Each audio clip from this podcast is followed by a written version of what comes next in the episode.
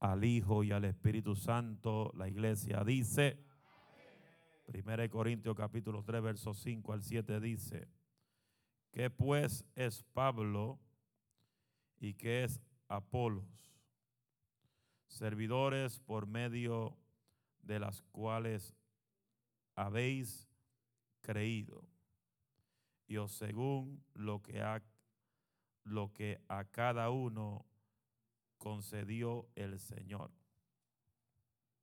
Y planté, Apolo regó, yo planté y Apolo regó, pero el crecimiento lo ha dado Dios. Así que ni el que planta es algo, ni el que riega, sino Dios que da el crecimiento. Amén. Voy a hablar tres cosas rapidito en el día de hoy. Disculpe mi ronquera, que estoy más ronco que yo no sé qué. Voy a hablar tres errores que afectan la vida cristiana. Tres errores que afectan la vida cristiana. Podemos darnos cuenta de algo en nuestra vida. El crecimiento, como dice estos versículos, ¿quién lo da? ¿Quién lo da? Dios. En nuestra vida espiritual, desde que usted le entregó su corazón a Jesús, usted entró en el nuevo nacimiento. Diga nuevo nacimiento. Queriendo decir que tú comenzaste en un proceso de desarrollo y de crecimiento en Dios. Y si le, como leemos la Biblia y leemos estos versículos, nos damos de cuenta que en los versículos la Biblia claramente dice que el crecimiento solamente lo da Dios. Como dice el versículo, yo planté, Apolo regó, por el crecimiento lo da Dios. Así que ni que el plantó es algo, ni que el regó tampoco es algo, porque tenemos que darnos cuenta que aquí el crecimiento lo da Dios. Y Dios trata con cada persona en diferentes formas. Yo no puedo pretender que si uno se convierte hoy, ya mañana se vista como yo. Y, yo no quiero que me malinterpreten. Yo creo que Dios cambia de la noche a la mañana. Yo creo que Dios liberta adictos, prostitutas, homosexuales, alcohólicos, borrachones de la noche a la mañana. Porque yo lo he visto. Pero hay otros que toman su proceso. Estamos aquí. Pero tenemos que entender que toda persona tiene un trato individual con Dios. Dependiendo cuál es tu tipo de relación con Dios.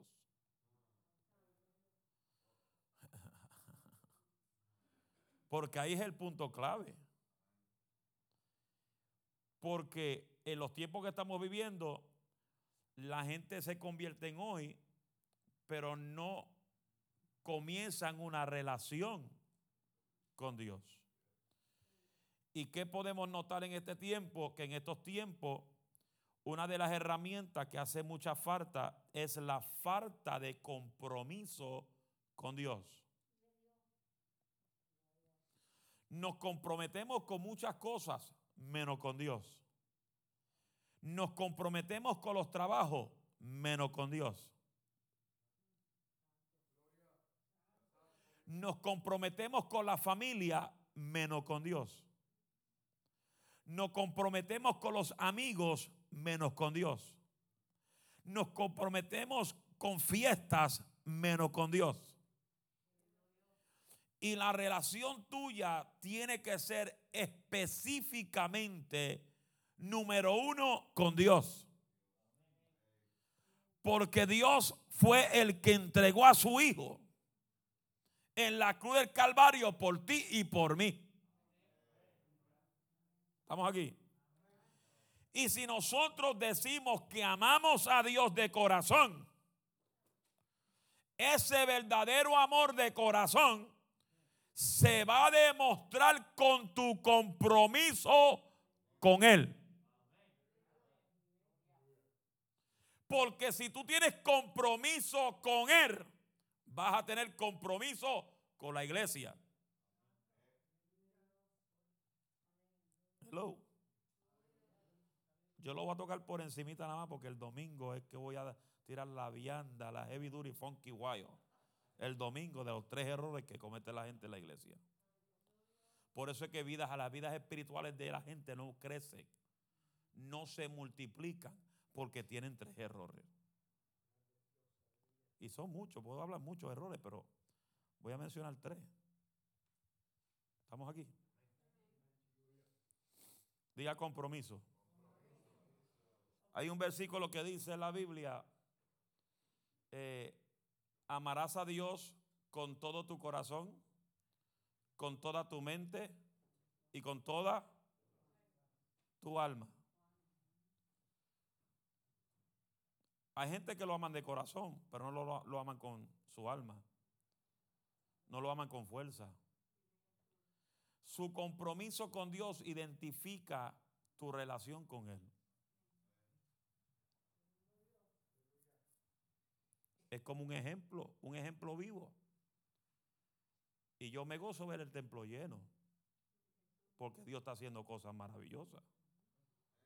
Pero Dios no quiere ver el templo lleno más el domingo.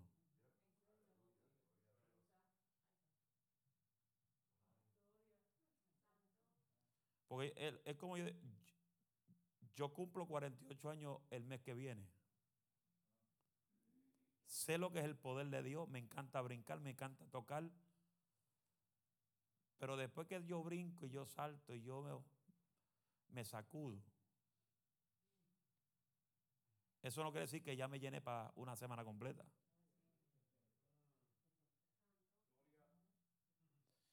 La relación tuya con Dios se demuestra no en los coritos, no es en el gulu gulu, ni el Honda, Suzuki, ni Kia. Tu relación con Dios se va a demostrar en los días de oración. Porque es el día que tú hablas con Él. Los cultos locales tú vienes a gozarte con la presencia. Tú vienes a cantar, tú vienes a gozarte, vienes a hablar la lengua, que se te sacuda la peluca, se te caiga el moño. Pero ahí tú no estás hablando con Él, tú te estás gozando en su presencia. Cuando tú vienes a humillarte, por eso la Biblia dice, si mi pueblo se humillare, hello, en cual mi nombre es invocado. ¿Qué dice? Yo enviaré del cielo y los perdonaré y sanaré la tierra. Ese versículo no son para los impíos, son para nosotros la iglesia. Que Dios te está diciendo en esta noche, ¿hasta cuándo tú vas a seguir viviendo sin una relación con Dios? Sin un compromiso con Dios.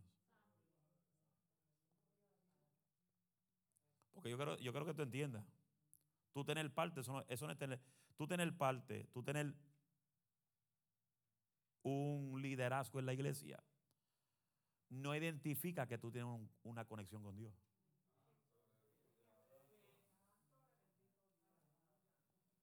Ay, ay, ay, se fueron. Hello. Podemos tener cualquier posición en la iglesia y eso no identifica que tú tienes comunicación con Dios, que tienes un compromiso con Él. Porque cuando tú tienes esa conexión con Dios, ese compromiso con Él, mire mi hermano, tú haces todo lo posible de llegar a hablar con Él en el culto. Quizás dices, no, pero pastor, yo oro en casa. Está bien, tú puedes orar todo lo que tú quieras en tu casa. Pero en casa tú brega con el perro, brega con la niña gritando, brega con el niño gritando, el marido endemoniado o la esposa endemoniada. Y tú tratas de orar y hay otro ruido por allá. Te ponen una música por allá. El vecino te pone el boom boom al lado tuyo para que no te, para quitarte la comunión. Pero cuando llegas al templo, ay, Samaya. Cuando llegas al templo, tú estás hablando con Dios. Tú estás hablando ahí con Dios y Él te está escuchando. Por eso la iglesia deja tus cargas en sus manos. No como dicen por ahí, deja las cargas allá y entra. No, dice, entra con tus cargas.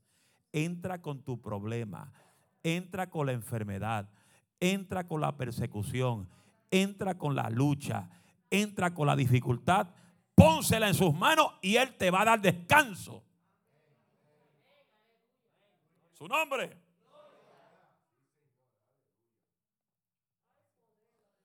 Por eso Dios anda en busca de hombres y mujeres con un espíritu comprometido con Él y un espíritu constante. Primera de Corintios 15 dice, verso 58. El que lo tenga, léalo con fuerza. 15, 58. Con fuerza.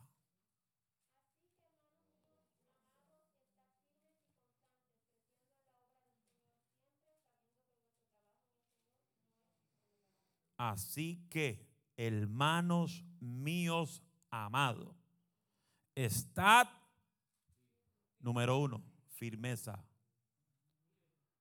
Hello. Dice, número uno, firmeza. Cuando tú estás firme, tú estás seguro. Tienes seguridad, tienes confianza. Número dos, ¿qué dice? Constante. ¿Qué es constante? Todo el tiempo, de continuo. Es como cuando si usted tiene algún día, tuvo un hámster en la casa, que tú le metiste la jaula y en la jaula le metiste la rueda. Él se mete en la rueda y tú lo ves dando vuelta y corriendo en el hámster, corriendo y la rueda dando vuelta constante hasta que él se cansa y se sale de la rueda. Creciendo, ¿a dónde? Creciendo en la obra del Señor. Eso quiere decir que Él quiere que tú crezcas. Pero ¿cómo tú vas a crecer lejos de Él?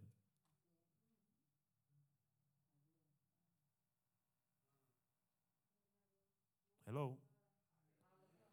¿Cómo usted va a crecer lejos de Él? Cuando la dice, el que se acerca a mí, yo me acercaré a vosotros.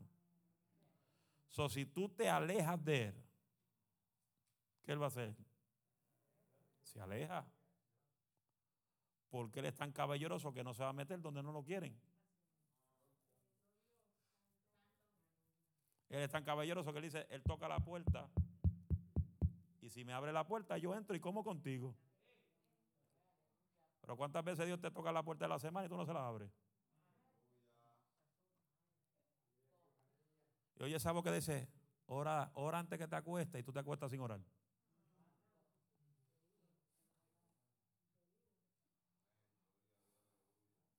Es otro mensaje. Que Dios ande en busca de hombres y mujeres, discípulos, que amen a Dios de corazón y que sean constantes y perseverantes. se fueron.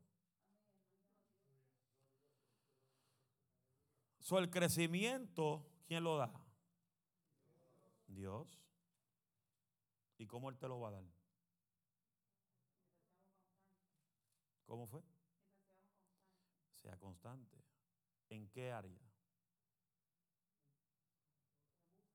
En la búsqueda.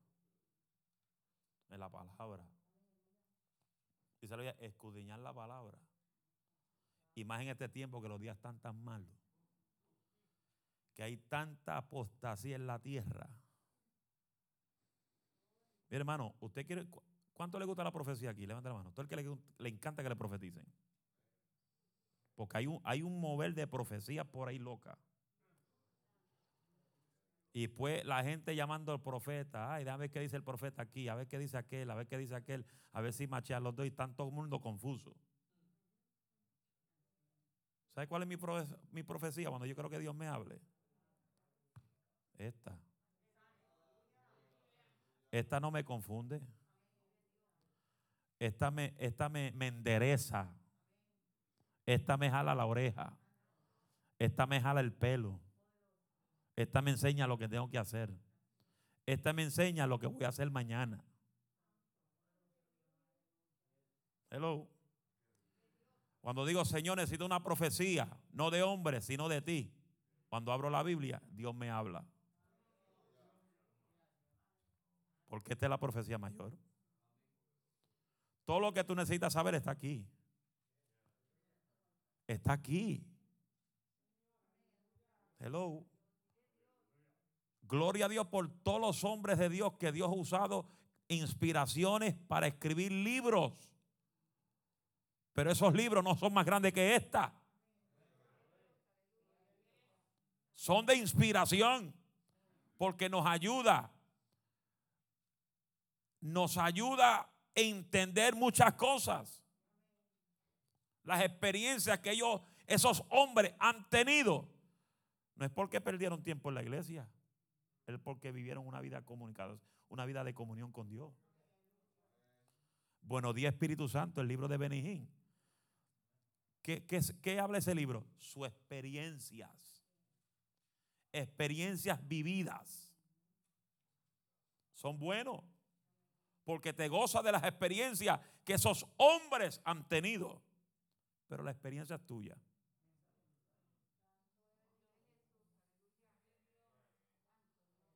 La experiencia es tuya. ¿Cuándo tú vas a hablar con el Espíritu Santo para que el Espíritu Santo te dé experiencia directamente con Él? Porque el Espíritu Santo habla. El Espíritu Santo muestra.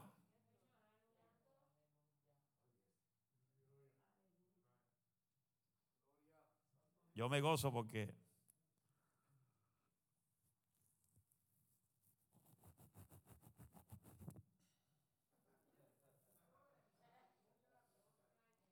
Yo me gozo porque en la campaña que dimos en Ohio,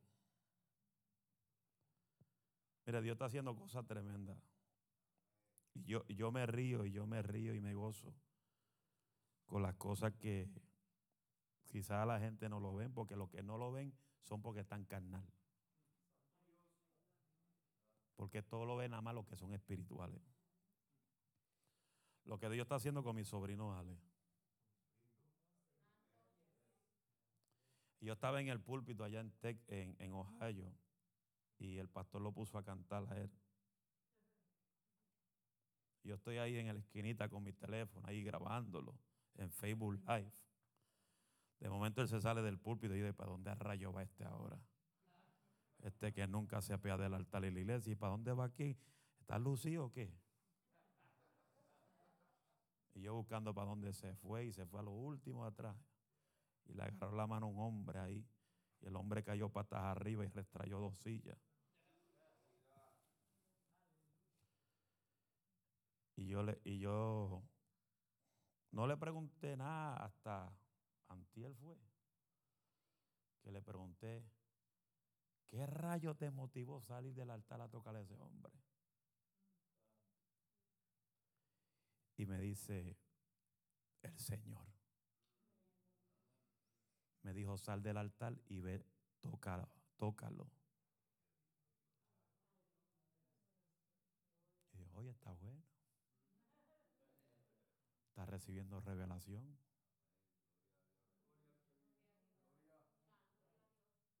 Yo creía que me iba a quitar el micrófono también, que iba a predicar.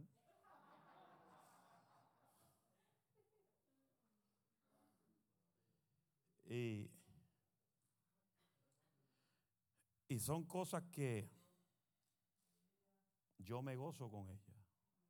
Porque estoy viendo el desarrollo. Quizás tú te ves cosas que quizás a alguno no le agrada. Pero esas cositas en el proceso de Dios, Dios las va eliminando. Porque nadie nace sabiendo. El discípulo no nace discípulo, el discípulo se hace. ¿Cómo se hace? Aprendiendo. ¿Cómo se hace? Obedeciendo directrices.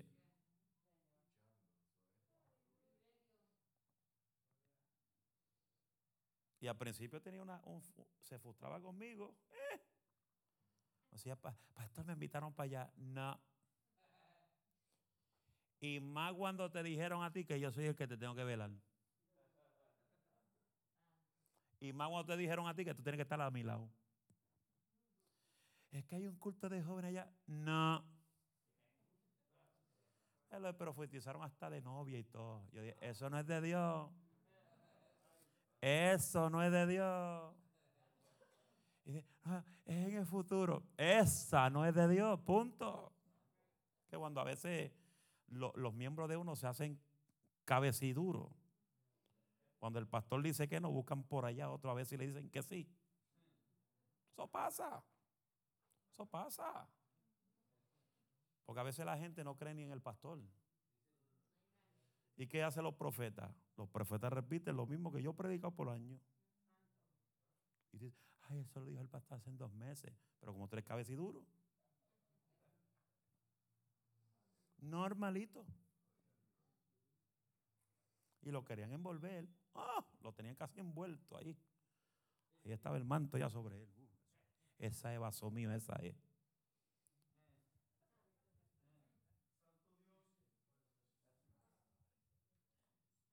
Yo decía, cuídate de las dalilas que están por ahí.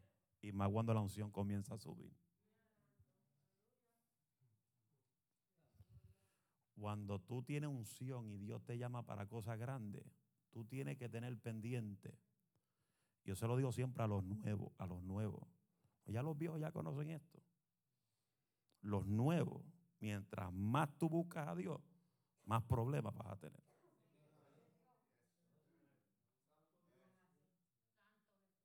Más ataques vas a tener. Tus familiares te van a odiar se van a levantar en tu contra. Te van a despreciar. Tú tranquilo. Diga conmigo, normalito. Eso está en la Biblia. Que los que se levantan contra ti, los primeros son tu propia carne, tu propia chuleta. ¿Quién quiso matar a José? Sus hermanos. Hello. Y no era uno, eran varios. Hello. ¿Quién despreciaba a David? ¿Quién tenía a David que no servía para nada? Sus hermanos. Normalito. Por eso yo siempre digo a los nuevos, mientras más busques a Dios, prepárese. Pero lo lindo de esto es que tú no tienes que pelear contra el diablo porque Dios pelea por ti lo mejor que yo le digo a la gente es mantener su boquita callada. Deja que Dios pelee. Dios sabe pelear cuando tú te quedas tranquilo. Pero si tú quieres resolver el problema, Él se sienta para atrás. Hello. He sits back and relax when you want to do everything. Cuando tú quieres ser todo, Él se sienta para atrás.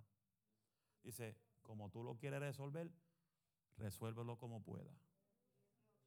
Ahora, cuando tú quieres que yo lo resuelva, tú me pasas el manto, te quedas tranquilo y yo peleo.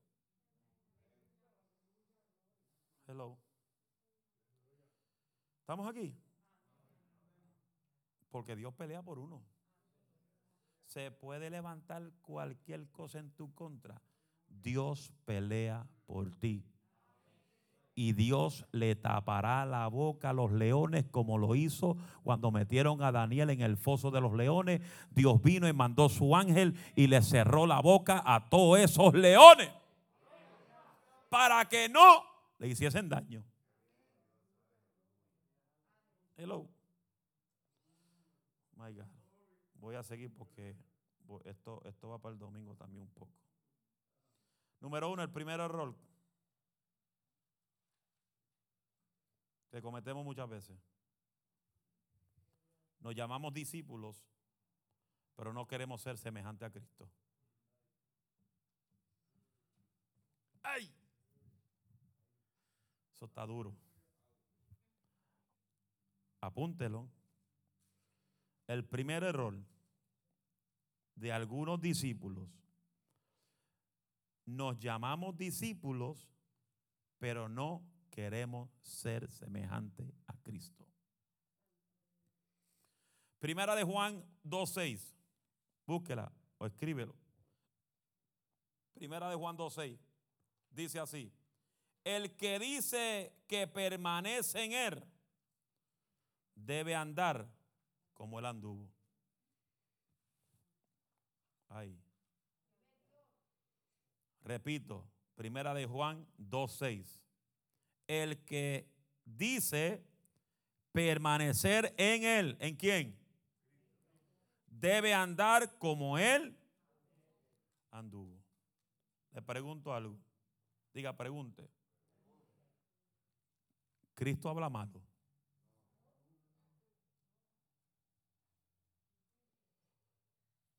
Le pregunto otra pregunta. Le pregunto. Cristo habla chisme.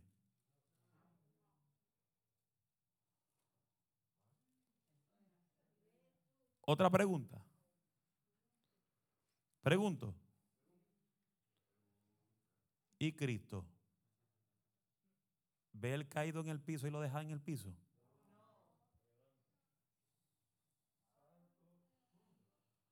No podemos crecer espiritualmente si en lugar de anhelar ser como Cristo, vivimos anhelando ser como el mundo. Ay, eso dolió. ¿Ah? Lo repito. ¿Está segura, hermana? ¿Quiere que lo repita? Del principio a fin. Esa parte nada más. No podemos crecer espiritualmente si en, si en lugar de anhelar ser como Cristo, vivimos anhelando ser como el mundo.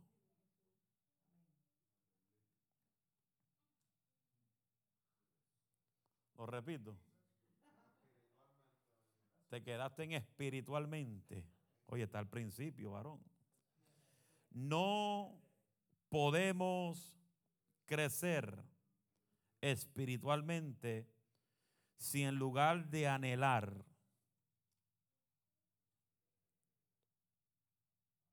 ser como Cristo, vivimos anhelando ser como el mundo. Hmm. ¿Ya lo escribieron? Repítelo, Janiel. A ver si lo escribiste bien.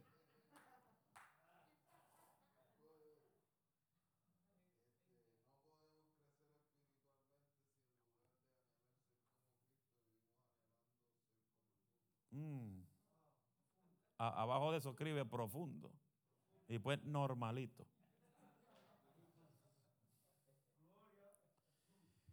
Oiga esto, ser como Cristo significa permitir que Dios nos lleve a ser las personas que Él quiere que seamos. Hmm. Lo repito, ser como Cristo significa permitir que Dios nos lleve a ser las personas que Él quiere que seamos. Isaías 60, Isaías 64, verso 8, 64, verso 8. El Padre Celestial como alfalero nos está formando a semejanza de su Hijo Jesucristo. ¿Ah? Isaiah 64, 8. Ahora pues Jehová, tú eres nuestro Padre, nuestro barro, y tú es y tú el que nos formaste. Así que obra de tus manos somos todos nosotros. Dios quiere formarte a que tú seas como Él. Dios no quiere que tú seas tu personalidad. Dios quiere que tú tengas el carácter de Él. Que vivas como Él. Que hables como Él. Que siga las pisadas de Él.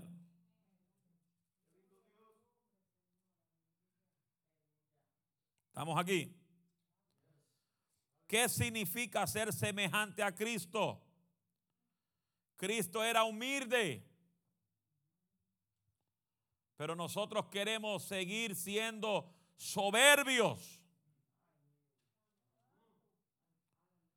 Queremos seguir viviendo nuestra propia forma, nuestro propio evangelio. Y no es como nosotros queremos, es como la Biblia enseña. Que tenemos que caminar como Cristo caminó. Porque si no caminamos como Él caminó, no estamos caminando en el reino de Cristo en la tierra. Su nombre.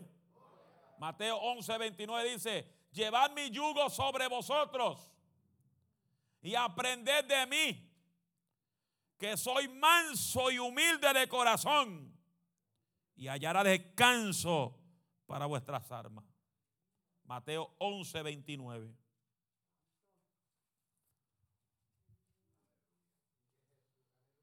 Cristo aceptaba la voluntad del Padre Celestial. Mateo 26, 39. Pero nosotros queremos aceptar nuestra voluntad. Oiga bien, Cristo aceptó la voluntad del Padre Celestial. Pero nosotros, nuestra humanidad, quiere hacer nuestra propia voluntad.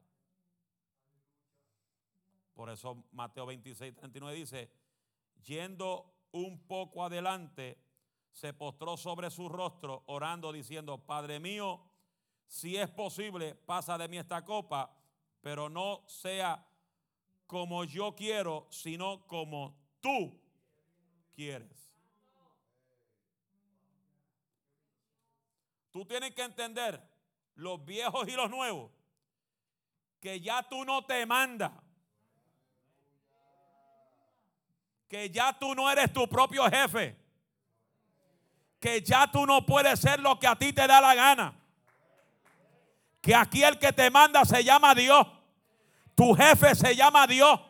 Tu padre se llama Dios. Y, tu y el que te gobierna se llama Dios.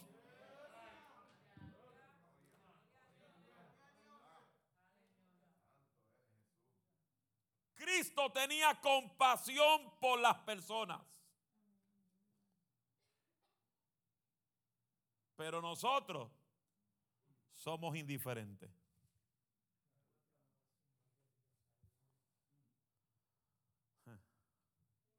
Repito, Cristo tenía pasión, diga compasión. Otra vez, por las personas.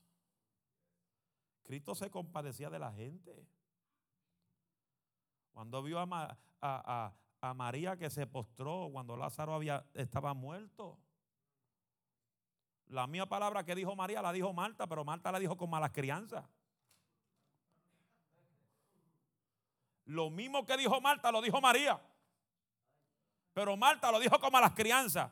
Si tú estuvieras aquí no se hubiera muerto.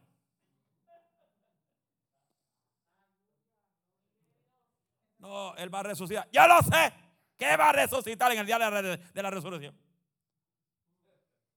Llegó María. Jesús se postró. Jesús, si tú estuvieras aquí, él hubiera estado vivo. Y la actitud de María le tocó el corazón a Jesús. Él se armó de compasión por ella.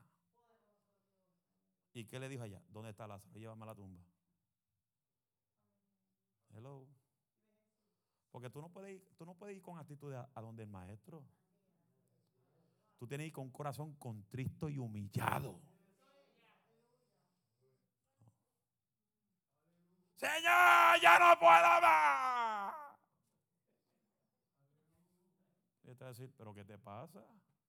Baja presión. Cógelo suave, Bobby. Y quizás el otro dice, Señor, ya yo no puedo. Y Jesús oye aquel que lloró. Dijo lo mismo, pero lo dijo diferente. Dile que tanto lo aprende a hablarle a Dios. Mateo 9:36 dice, y al ver la multitud tuvo compasión de ellas, porque estaban desamparadas y dispersas como las ovejas que no tenían pastor. Cristo demuestra compasión. Ahora, ¿tú demuestras compasión por la gente?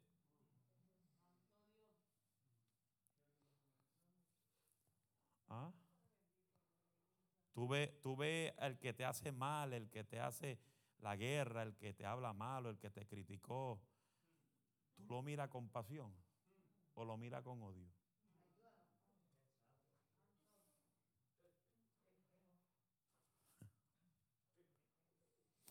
Mira, una vez, una vez cuando yo comencé a pastorear, no voy a mencionar nombre, pues estoy grabando en vivo. No estoy grabando para mí, no está en vivo en nada, estoy grabando para mí. Yo siempre grabo un mensaje para escucharme después. Sí, Maribel dice, ¿para qué tú te escuchas? Y yo me escucho para arreglar los errores. Y yo me escucho. Yo termino aquí, mañana lo, bajo, hoy lo bajo a mi teléfono y mañana lo escucho completo. ¿Ah? Dos o tres veces. Porque no, lo que no capto al principio, lo capto al final y después lo capto al final, lo capto al principio y después lo pongo para que todo el mundo lo escuche. Es un milagro, es un milagro que no pongo los mensajes aquí en la oración. Como papi hacía, que papi ponía los mensajes de él aquí. Y le ponía el volumen para que todo el mundo le estremezcara el alma y el corazón y los pulmones.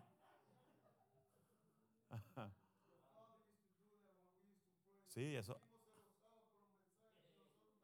Sí, no. Eh, eh, eh, él ponía los mensajes aquí en oración y lo ponía a todo volumen. Y ¡Ay, camachanda! ¡Y casoja! Y todo el mundo, ¡ay, que lo baje, que lo baje!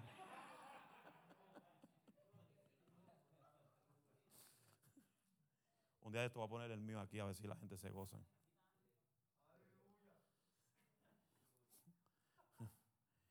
Y, cuando, y cuando entré al pastorado, vino un pastor de un movimiento y me dice, únete con nosotros. Porque el pastor, voy a mencionar al pastor general porque hay muchos pastores. El pastor que no te queda el púlpito, tú te metes al movimiento, te lo va a tener que dar. Yo le dije, mire, mire, varón, yo no necesito concilio para tener un altar. Porque yo llevo tantos años predicando y yo no soy mendigador de púlpito. Y cuando a mí se me caben las invitaciones, porque Dios quiere que me vaya a trabajar y punto y se acabó. Pero yo unirme al movimiento para que me den un púlpito cuando no me quieren venir en pintura. Normalito. Y, y esos pastores que yo sé que no me quieren ver, que ni me dan un día para predicar, yo los veo y los saludo. Yo les bendiga. Voy a sus cultos. Yo una vez fui a un culto de un pastor en Alente y me sentaron a los últimos de atrás y todos los pastores en el altar. Y yo era el único pastor en la parte de atrás. Oh, saludamos al hermano Moisés que está aquí. Me llamaron hasta Moisés nada más. Pero como Dios es Dios. Y el, cuando me saludaron ahí, el profeta no había llegado. Y llegó un profeta, el que vio a predicar. Rompió a predicar. Y se salió de las, de los, del altar y corrió por los pasillos. Y se me pegó al lado mío. Vente, profeta de Dios. Dame una silla que este hombre merece estar acá arriba. ¡Pum! me sentó en el altar.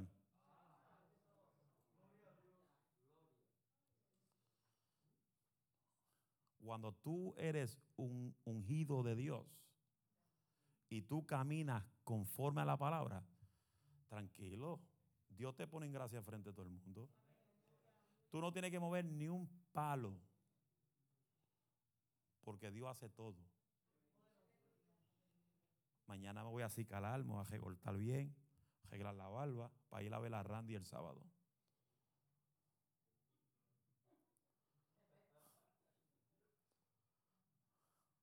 A su nombre. ¿Estamos aquí? No se olvide, el sábado hay una salida. Y dice así, Juan 15, verso 12 y 13 dice, este es mi mandamiento. ¿El mandamiento de quién? De Dios. No es del pastor Alicea. No es del movimiento La Verdad.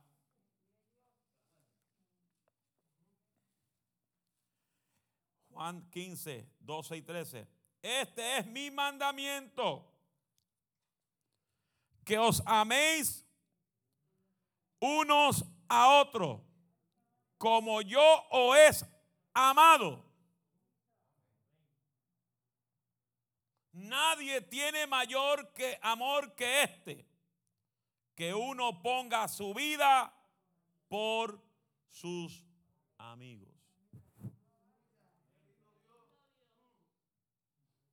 Oiga, oiga esto, esto es un mandato. Esto es un mandato de parte de Dios.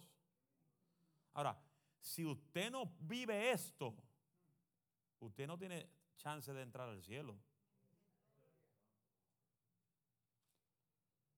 Por eso, por eso hay gente en nuestras congregaciones que están en enemistad con gente, enemistad con familiares, porque un familiar le hizo esto, le hizo lo otro. Mire, tú vas a tener que coger el pantalón y ponértelo bien puesto, la falda bien puesta, ir a esa gente a pedir perdón, aunque ellos no te reciban.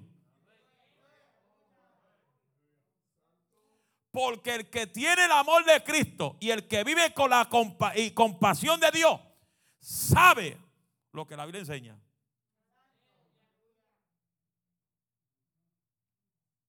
Nuestro deber es pedir perdón. Aunque ellos no te perdonen. Aunque te sigan rastrando tu nombre en el piso. Pero tú haces tu parte, aunque no sea culpa tuya. Porque la Biblia dice, el que se humilla, Dios lo levanta. ¿Y qué pasa? Que tú vas a echar para adelante, Dios te va a prosperar, vas a crecer y Dios va a dejar a tus enemigos en vergüenza. ¿O qué usted cree? Que, que hay gente que te están viendo en la iglesia y te quieren ver bien. No, hay gente que te quiere ver la cabeza para abajo y los pies para arriba. Pero ¿qué pasa? Que como Dios está contigo, Dios te está levantando, Dios está haciendo cosas grandes con tu vida, Dios está haciendo cosas grandes con tu casa, Dios está haciendo cosas grandes con tu familia. Se va a levantar el diablo, se va a levantar los demonios, pero tú tranquilo, porque Dios va a avergonzar a tus enemigos bajo los pies de Jesucristo. Levanta la mano y diga gloria a Dios.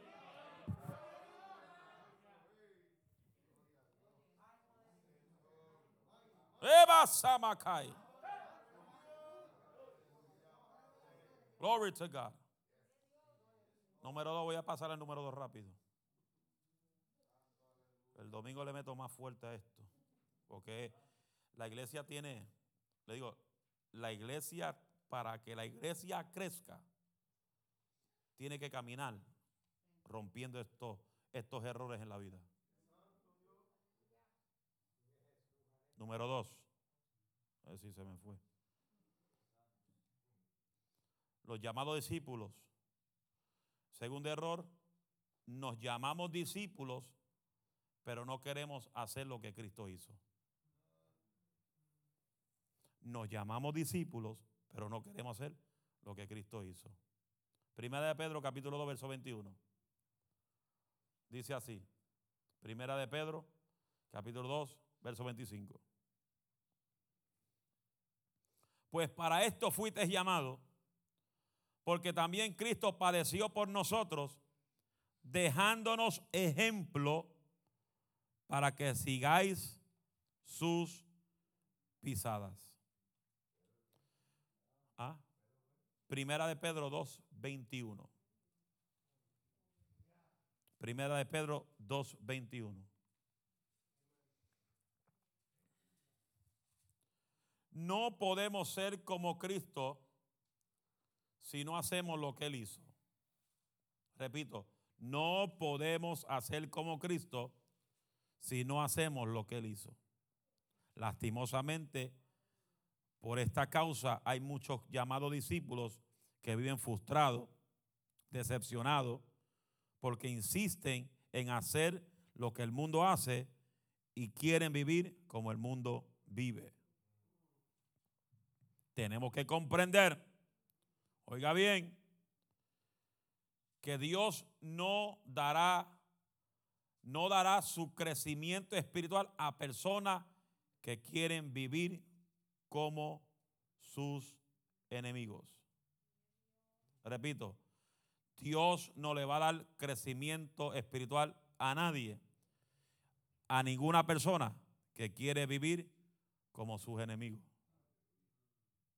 Santiago 4:4 dice, oh almas adúlteras, no sabéis que la amistad con el mundo es enemistad contra Dios.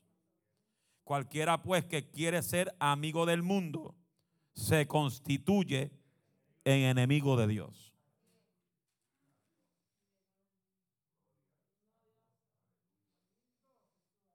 ¿Escuchó ese versículo?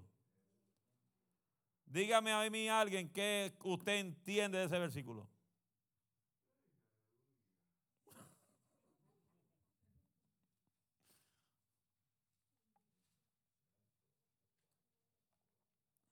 Nadie.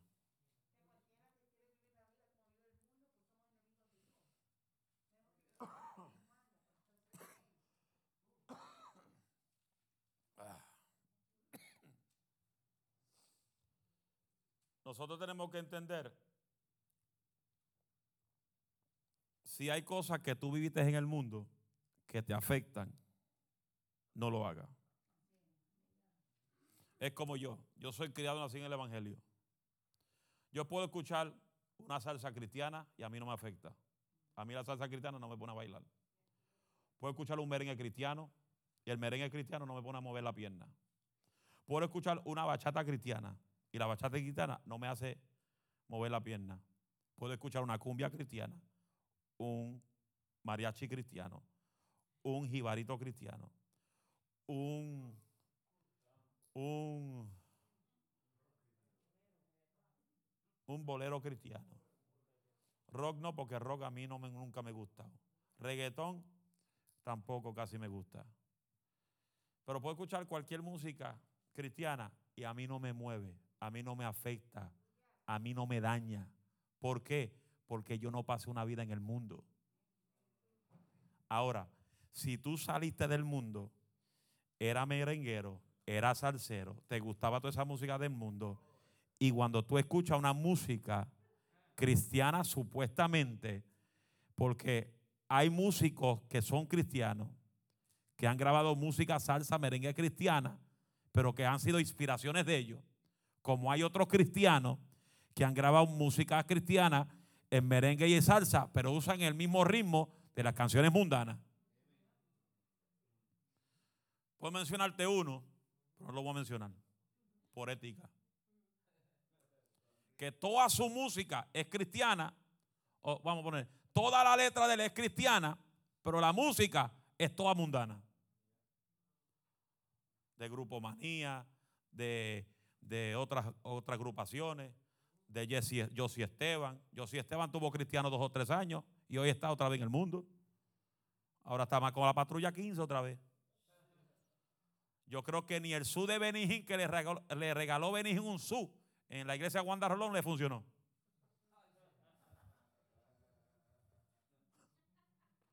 Porque Benijín le regaló a Josie Esteban un su.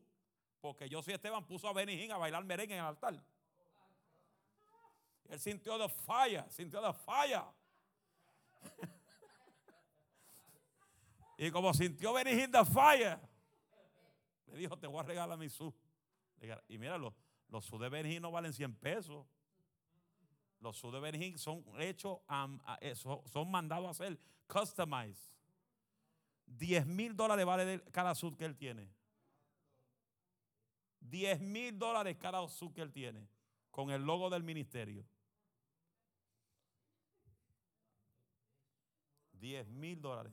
Y, se lo, y le regaló uno yo y Esteban. Yo digo, voy a buscar a Benjín a ver si me regala uno, a ver si me sirve el de él.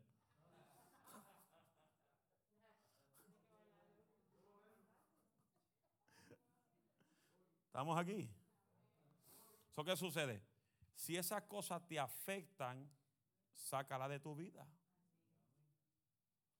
Porque si eso, eso es algo que te está llevando a traer a la memoria tu vida antigua, sácala de tu vida. Porque entonces ahí tú vas a tener un conflicto entre la carne y el espíritu. El diablo te va a traer todo, el, todo el tiempo. Eso es la mente. ¿Eso qué pasa?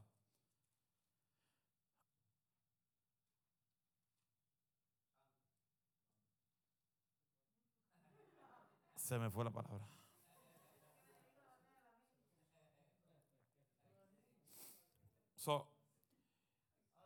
Por eso nosotros como cristianos tenemos que tener cuidado aún a dónde nos metemos.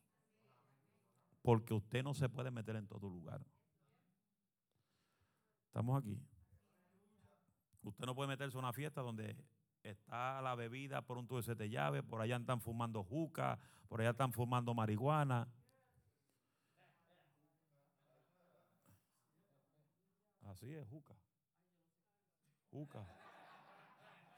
La juca es la pipa esa que fuman y botan humo que parece que están en el infierno. La juca es, eso es la juca, ¿verdad? Pues eso, eso está en la tercera, la juca. Yo veo, paso, que juca, juca, la juca.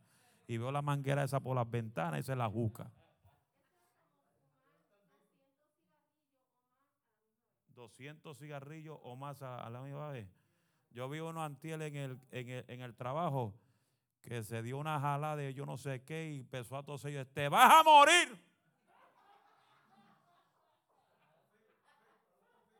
un viejito casi se da un jalá y yo veo usted ese humo y, yo dije, te vas a morir. ¿Entiendes? Y, yo sé que hay gente que Dios lo trae del pecado del mundo y, toman ese proceso. Es como cuando eh, se convirtió Cheo. Cheo tuvo aquí casi dos años, tres, fumando cigarrillos. Hasta que Dios le metió una galleta y se la quitó. Dios le hizo, te la quita la buena, te la voy a quitar una galleta. ¡Pa! Y un culto ahí de oración, papi le mete una galleta. Recibe, ¡pa! De ahí, no más cigarrillo. el que necesita liberación en la oscuridad pasa. Y ¡pa! En nombre de Jesús.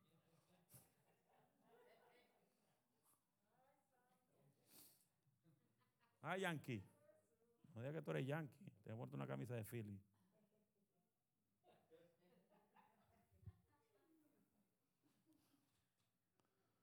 A su nombre. no amar al mundo no es que tú no puedes, eh, no puedes hacer cosas entre familias. Pues a veces hay gente que son tan religiosas y dice, no, usted no puede ir al parque. Usted no puede jugar baloncesto. Usted no puede jugar béisbol. Eso es fanatismo. A hay tiempo para todo. Lo único que Dios te prohíbe es pecar. Es como una vez aquí vino un guatemalteco que eso me tenía, que estaba loco meterle con el micrófono. Como a las 11 de la noche, yo soy fanático al béisbol. A mí eso nadie me lo va a quitar, aunque tú ayunes, ora, vigile. Padre, quítale ese espíritu de béisbol al pastor. No me lo van a quitar. No me lo van a quitar. Una, una vez yo, yo era coleccionista. Yo era coleccionista de todos los muñequitos de lucha libre. Tenía magazines por un tubo y siete llaves. Y llegó un culto aquí, el, Ismael Escribano. Y traje, todo el mundo ahí trajo gente de PlayStation y trajeron de todo aquí, porque el escribano dijo que eso es del diablo. Yo vengo y traigo todas las bolsas de los muñequitos de lucha libre con tanta tristeza en el corazón. Bueno, yo traje dos, tres bolsas llenas. Yo tenía todas las colecciones. Cuando se acabó el culto, dije, voy a buscarlas para atrás. Y cuando vine a buscarlas, ya las bolsas desaparecieron. Yo no sé quién yo se las llevo. Porque yo, yo nací y desde el 84 yo veía lucha libre. Yo me escapaba a ver lucha libre. Desde 1984, enero 24 de 1984, cuando Hogan ganó su primer campeonato en la WWF, así yo me, yo me adisté con Hogan. Y ahí pensé que Escribano me iba a echar fuera a los demonios fuera espíritu de lucha libre, fuera. Normalito.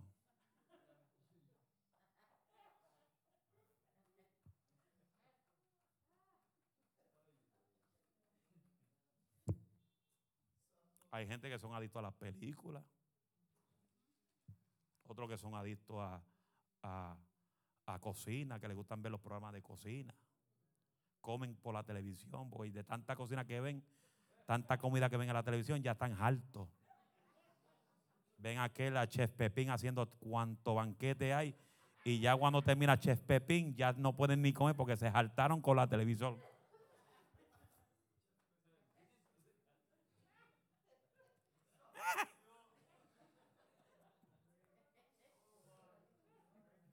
Chef Pepín.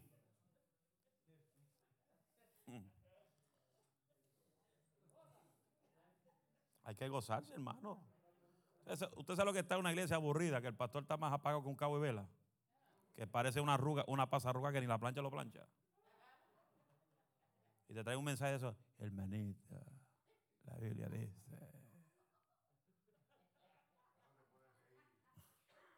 Raíz el pecado. Por eso están arrugados. Ustedes tienen tanta arruga porque no se ríen. Y el gozo del Señor es nuestra fortaleza. Voy a seguir porque después no termino. Bueno, por lo menos la semana pasada, hermano, aquel habló una hora y cuarenta minutos. Seguimos. usted puede disfrutar la vida. Y ahora que me acordé lo que iba a decir, pues este guatemalteco, yo mando y y como el pelotero mío de Filadelfia, Bryce Harper, cumplió años, yo vengo, le mando un comentario, Happy Birthday, Bryce Harper. Y viene ese guatemalteco y me manda un mensaje a la una de la mañana en privado. No améis al mundo ni las cosas que están en el mundo.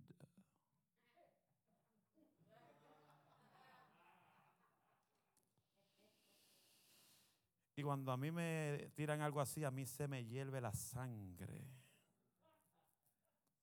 Y yo lo llamo y me dice, lo llamo y me dice, oye, ¿usted me está mandando al infierno, eh? No, líbrame, pastor. Es que eso de estar mandando comentarios a pelotero, eso no es de Dios, eso es mundo.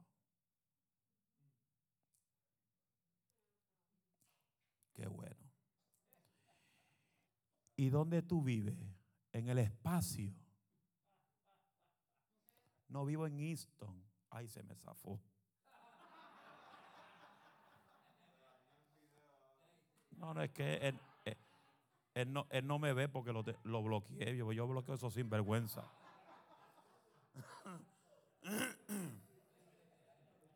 Y pues yo digo, usted, usted, usted, es, es pecado que uno saque la iglesia a un parque y cantemos dos o tres canciones y luego los jóvenes ahí juegan un partido de fútbol entre los, entre los jóvenes de la iglesia. Eso es pecado. ¿Para qué no los pones a orar mejor? Yo dije, ay Dios mío, ayúdame con este sinvergüenza, Señor, sácalo, sácalo de aquí, sácalo. Y yo le dije, mire, usted y yo tenemos dos pensamientos diferentes. Usted no puede perseverar en nuestra iglesia. Yo lo voté. Usted no puede estar aquí. Porque para que tú vengas a juzgar a la gente de la iglesia, mejor váyase para afuera. Váyase para donde, donde usted pueda estar, donde nadie pueda meter una pata a una, a una pelota. No, pero después digo, después vengo, mira cómo lo agarro, Tony. Digo, ah, bueno, quiero invitarte a un restaurante a comer. ¿Tú vas conmigo a un restaurante a comer? Sí, pastor, seguro que voy a comer con usted. Vamos mañana, lo busco mañana y lo vamos a un restaurante. Y lo busqué a comer a un restaurante. Lo llevé a Denny. Y yo comiendo, y yo digo, ay, siento el pecado. Me dice, ¿cómo Alicia? Siento el pecado. Estoy sentado en silla de escarnecedores. Pero ¿cómo Alicia? Si estamos solos, no. Allá hay una familia, allá hay otra.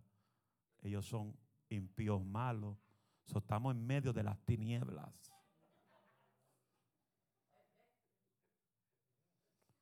Ay, pero pastor, si es así, yo, yo me voy.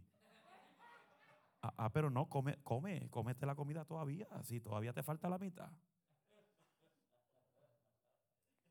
Después le pregunté, ¿con quién tú vives? No, yo vivo con mi hermano. ¿Tu hermano es convertido? No. ¿Es droguero? No. ¿Alcohólico? Sí. Tú vives con el diablo.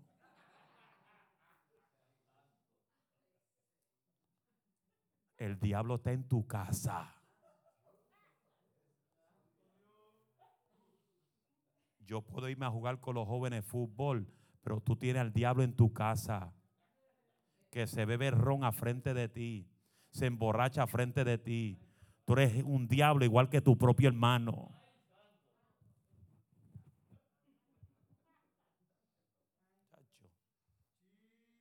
Normalito. Después pasó como un mes, pasó dos meses y me había una campaña que me mandó un mensaje, pastor, ¿podría ir a la campaña? Y no, porque en mi iglesia hay muchas sillas escarnecedoras.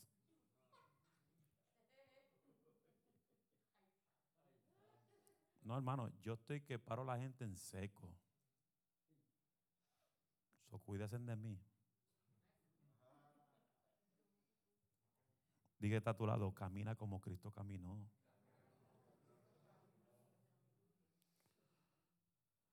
¿Qué significa hacer lo que Cristo hizo? Número uno, ya voy a cerrar. Cristo tenía una vida de oración. Lucas 6:12. Si Cristo en su humanidad, aún siendo divino, porque Cristo siempre caminó en su divinidad, aún siendo divino, aún siendo humano aquí en la tierra si Cristo, siendo divino y perfecto, necesitaba orar, ¿cuánto más usted y yo que no somos perfectos? Lucas 6:12 dice, en aquellos días él fue al monte a orar y pasó la noche orando a Dios. ¿Hablando con quién? Con su padre con su jefe. Número dos, él también le gustaba ayunar. Mateo 4 del 1 al 2 dice, entonces Jesús fue llevado en el espíritu al desierto para ser tentado por Satanás.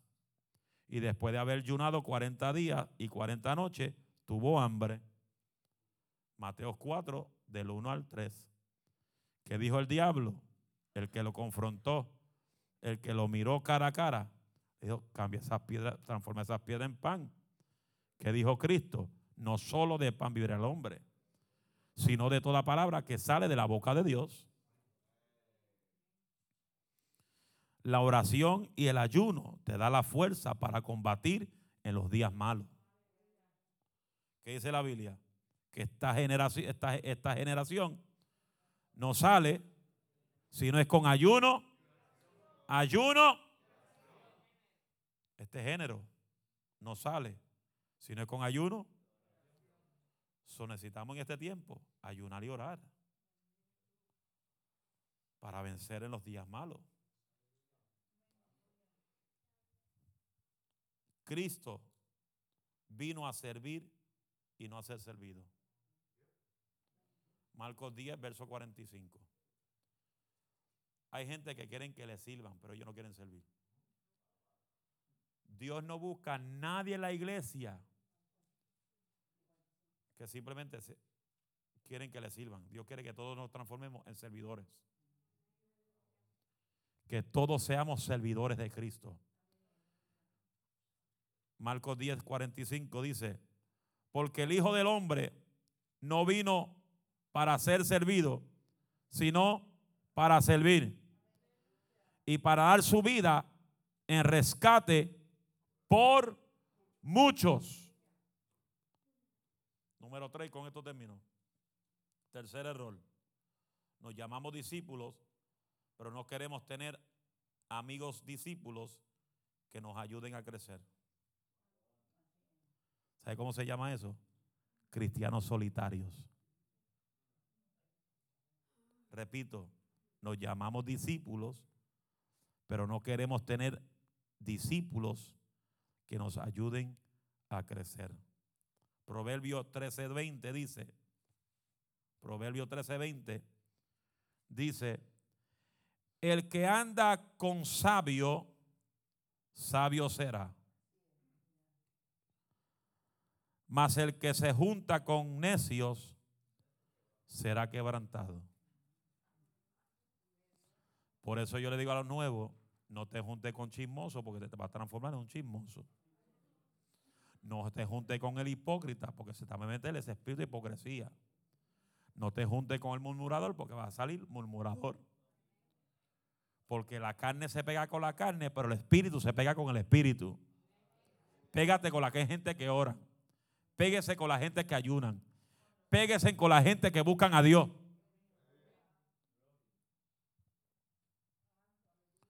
Como buen lo dicho, como buen lo dice el dicho popular. Dime con quién andas y te diré quién eres. Pues decimos ser discípulos, decimos amar a Dios, pero nuestras amistades dicen todo lo contrario. No es malo tener amistades, pero ¿qué tipo de amistad tú tienes?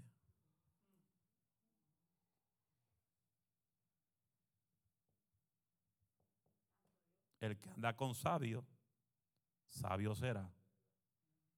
Mas el que se junta con necio, será quebrantado. Nuestras amistades son como las aves de la, de la parábola del sembrador, que no permiten que la semilla de Dios dé fruto en nuestra vida. Marcos 4, verso 14 y 15 dice, el sembrador es el que siembra la palabra.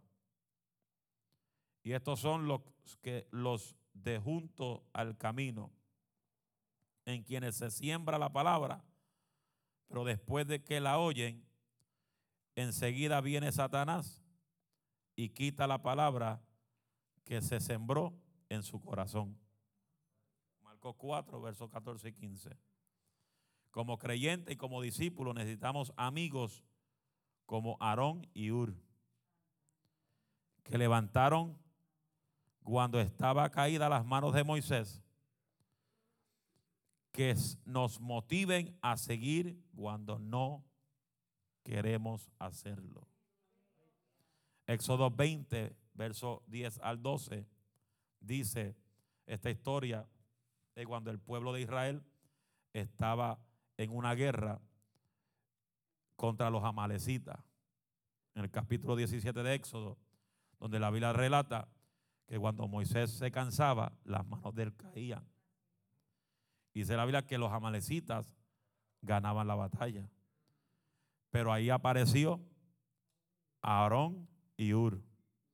Como dice Éxodo 17, verso 10 al 12, dice, hizo Josué como Dios, como le dijo Moisés, peleando contra Malek, y Moisés y Aarón y Ur subieron a la cumbre del collado. Y sucedió que cuando alzaba Moisés las manos, Israel permanecía. Mas cuando él la bajaba, sus manos prevalecían los Amalek. Y más, y las manos de Moisés se cansaban. Por lo que Tomaron una piedra y lo pusieron debajo de él y se sentó sobre ella. Y Aarón y Ur sosteniendo sus manos, uno a, el uno de un lado y el otro de otro lado. Así hubo en sus manos fuerzas hasta que se puso el sol. ¿Eso qué pasa? Las manos de Moisés se cansaban, los amanecitas ganaban victoria. Y ahí aparecieron personas que amaban a Moisés, personas que amaban a su, a su jefe. Moisés era el pastor de ellos. Hello. ¿A cuántos tú le has levantado la mano cuando están cansados? ¿A cuántos? Mire, mire, hermano, cuando usted vive en el Espíritu, usted, puede tener la seguridad que yo no me voy a frustrar, pero que sea en el Espíritu. Porque si yo siento que no es el Espíritu, yo se lo voy a decir. Que si el Espíritu Santo, en medio de un avivamiento, lo saca del asiento a levantar las manos a alguien, muévase. Conmigo eso no es problema. Pero que sea el espíritu, no sea tu emoción. Porque hay, ay, el pastor dijo que ahora me puedo salir del banco, gloria a Dios.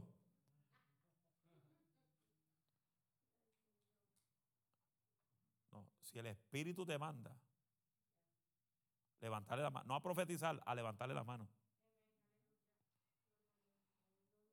Hágalo.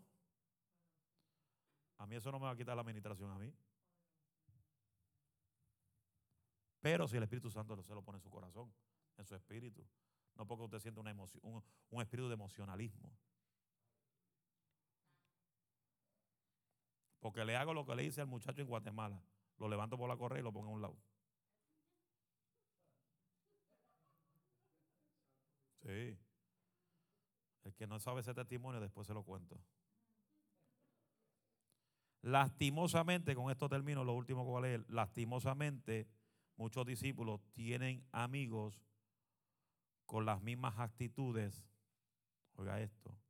Tienen amigos con las mismas actitudes de la esposa de Job. Job capítulo 2, versos 8 y 9.